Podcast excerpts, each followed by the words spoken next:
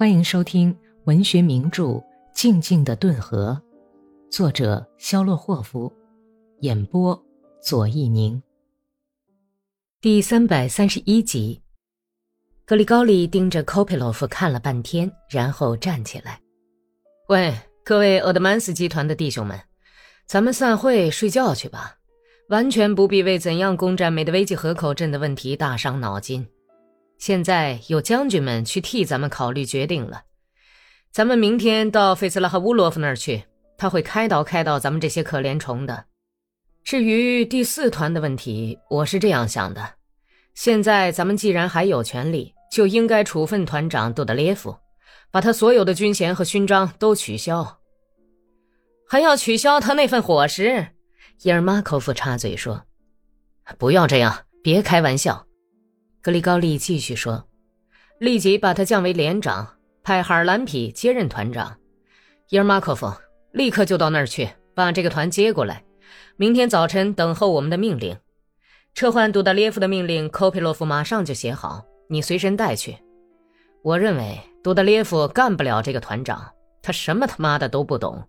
别叫他再送哥萨克去挨打了。步兵战术可是个很复杂的玩意儿。”如果团长是个饭桶，就会造成很大的伤亡。说的对，我赞成撤换杜德列夫。科佩洛夫支持格里高利的意见。你怎么样，伊尔马科夫？反对吗？格里高利看到伊尔马科夫的脸色有点不高兴，问道：“不，我没有什么。难道我连眉毛都不能动动吗？”这很好。伊尔马科夫既然不反对，那就叫利亚布奇科夫暂时指挥他的骑兵团。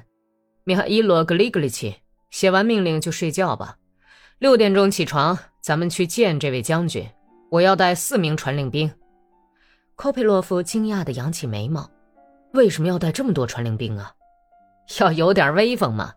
要知道，咱们也不是什么草包，指挥着一师人呢。”格里高利玩笑着耸了耸肩膀，披上军大衣往门口走去。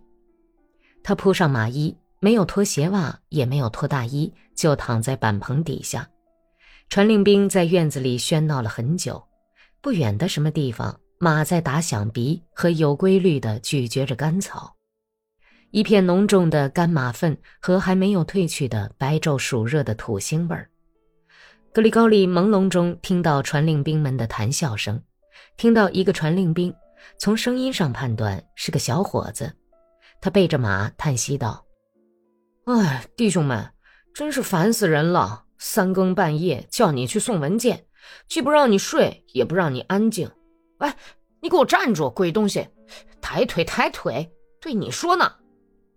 另外一个传令兵用阴哑伤风似的低音小声唱道：“当兵服役，我们厌烦了，无聊死了，把我们的骏马都累垮了。”接着，他又改用正经的、急促的央告声调说。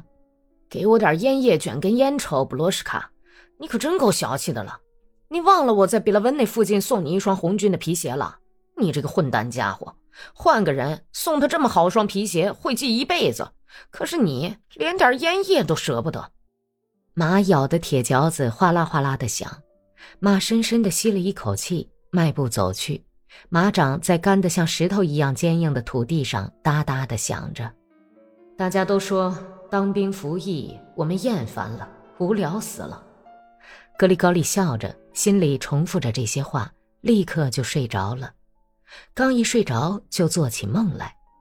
过去他也曾多次做过这样的梦：红军的伞兵线正沿着褐色的田野，踏着高高的庄稼茬子前进，在眼睛能看到的地方，横着一道打头的伞兵线，它后面还有六七道伞兵线。进攻的人们在令人窒息的寂静中越走越近，黑乎乎的人影子越来越高，越来越大，已经可以看到红军战士跌跌撞撞的快步走近，走近，已经来到步枪射程以内。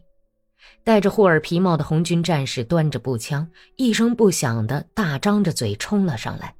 格里高利卧在一个浅壕里，痉挛地搬动着枪栓，不停地射击着。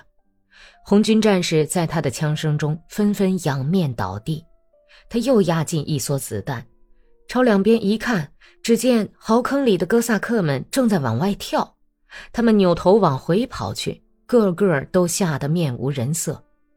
格里高利听见自己的心在猛烈的跳动，大声喊：“射击呀！你们这些混蛋！你们上哪儿去？站住！别跑！”他竭尽全力的喊，但是他的声音却出奇的微弱，几乎听不见。他惊慌万分，也跳了起来。站着，向一个朝着他直奔过来的不很年轻的、脸色黝黑的红军战士打了最后一枪，并且看到没有打中。红军战士脸上的表情兴奋、严肃、勇敢、无畏。他很清洁的，几乎是脚不沾地的跑着。他的两道眉毛皱起，帽子戴在后脑勺上，军大衣的下襟掖了起来。格里高利把这个跑上来的敌人打量了片刻。看见了他炯炯有神的眼睛和刚蓄起的全毛胡子的苍白的脸颊，看见了他肥大的短靴筒子、略微下斜的黑洞洞的枪口和枪上随着奔跑的节拍摇晃的黑亮的刺刀刀刃，一种不可思议的恐怖控制了格里高利。他扳了一下枪栓，但是枪栓不灵了，卡住了。格里高利绝望地把枪栓往膝盖上撞。毫无结果，而红军战士已经离他只有五步远了。格里高利转身就跑，他前面一片光秃秃的褐色田野上，到处是逃窜的哥萨克。他已经听得见在后面追赶的红军战士沉重的呼吸声，听见了响亮的脚步声，但是他却怎么也跑不快。他使出吃奶的劲儿，才使两条不由自主直打弯的腿跑快了一点儿。最后，他跑到了一座毁坏殆半的凄凉的公墓，跳过倒塌的围墙，在塌陷的乱坟中、倾斜的十字架和坟地小教堂中间飞跑，再努一把力就能活命了。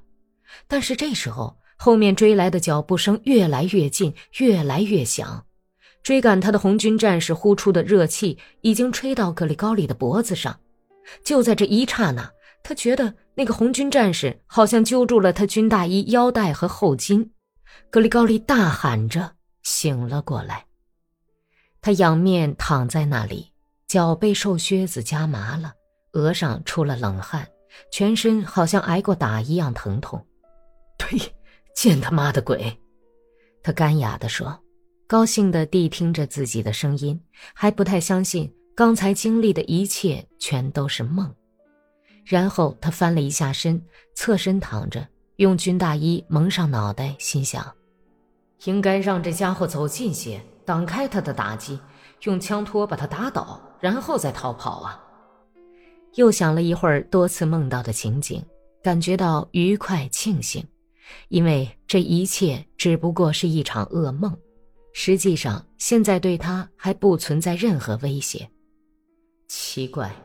为什么梦里要比实际可怕的多？我曾多次死里逃生，但是从来没有这样害怕过。格里高利心里想着，舒服的伸开麻木的腿，又朦胧的睡去。您刚刚听到的是第七卷第十章。